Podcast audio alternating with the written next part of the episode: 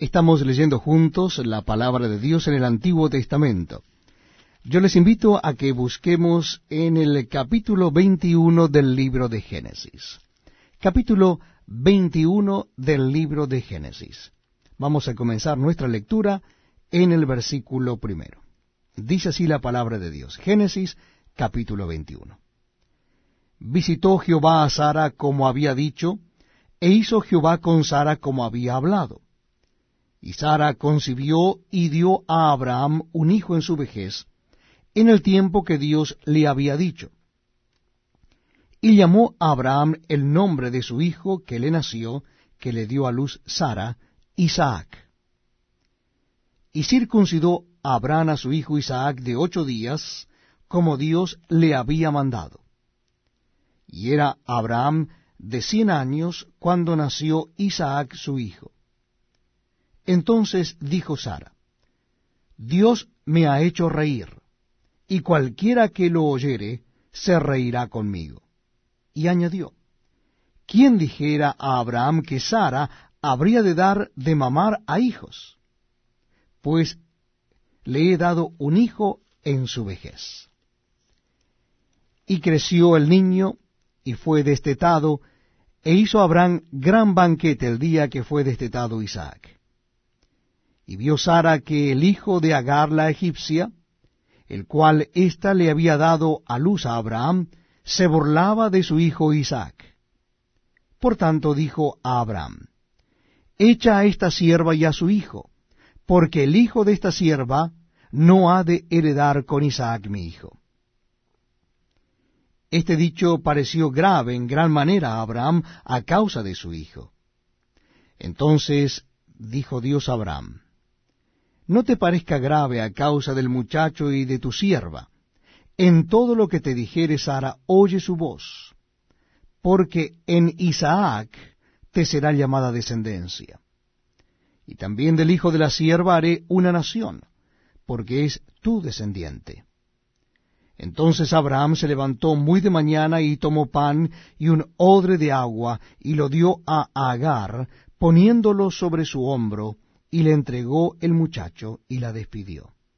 Y él ya salió y anduvo errante por el desierto de Berseba. Y le faltó el agua del odre, y echó al muchacho debajo de un arbusto, y se fue y se sentó enfrente a distancia de un tiro de arco, porque decía, no veré cuando el muchacho muera. Y cuando ella se sentó enfrente, el muchacho alzó su voz y lloró. Y oyó Dios la voz del muchacho, y el ángel de Dios llamó a Agar desde el cielo y le dijo, ¿Qué tienes, Agar? No temas, porque Dios ha oído la voz del muchacho en donde está. Levántate, alza al muchacho y sosténlo con tu mano, porque yo haré de él una gran nación. Entonces Dios le abrió los ojos, y vio una fuente de agua, y fue y llenó el odre de agua, y dio de beber al muchacho. Y Dios estaba con el muchacho y creció y habitó en el desierto y fue tirador de arco. Y habitó en el desierto de Parán y su madre le tomó mujer de la tierra de Egipto. Aconteció en aquel mismo tiempo que habló Abimelech y Ficol, príncipe de su ejército, a Abraham diciendo, Dios está contigo en todo cuanto haces. Ahora pues, Júrame aquí por Dios que no faltarás a mí, ni a mi hijo, ni a mi nieto, sino que conforme a la bondad que yo hice contigo, harás tú conmigo, y con la tierra en donde has morado. Y respondió Abraham, Yo juraré. Y Abraham reconvino a Abimelech a causa de un pozo de agua que los siervos de Abimelech le habían quitado. Y respondió Abimelech, no sé quién haya hecho esto, ni tampoco tú me lo hiciste saber, ni yo lo he oído hasta hoy. Y tomó a Abraham ovejas y vacas, y dio a Abimelech, e hicieron ambos pacto. Entonces puso a Abraham siete corderas del rebaño aparte, y dijo Abimelech a Abraham, ¿qué significan esas siete corderas que has puesto aparte?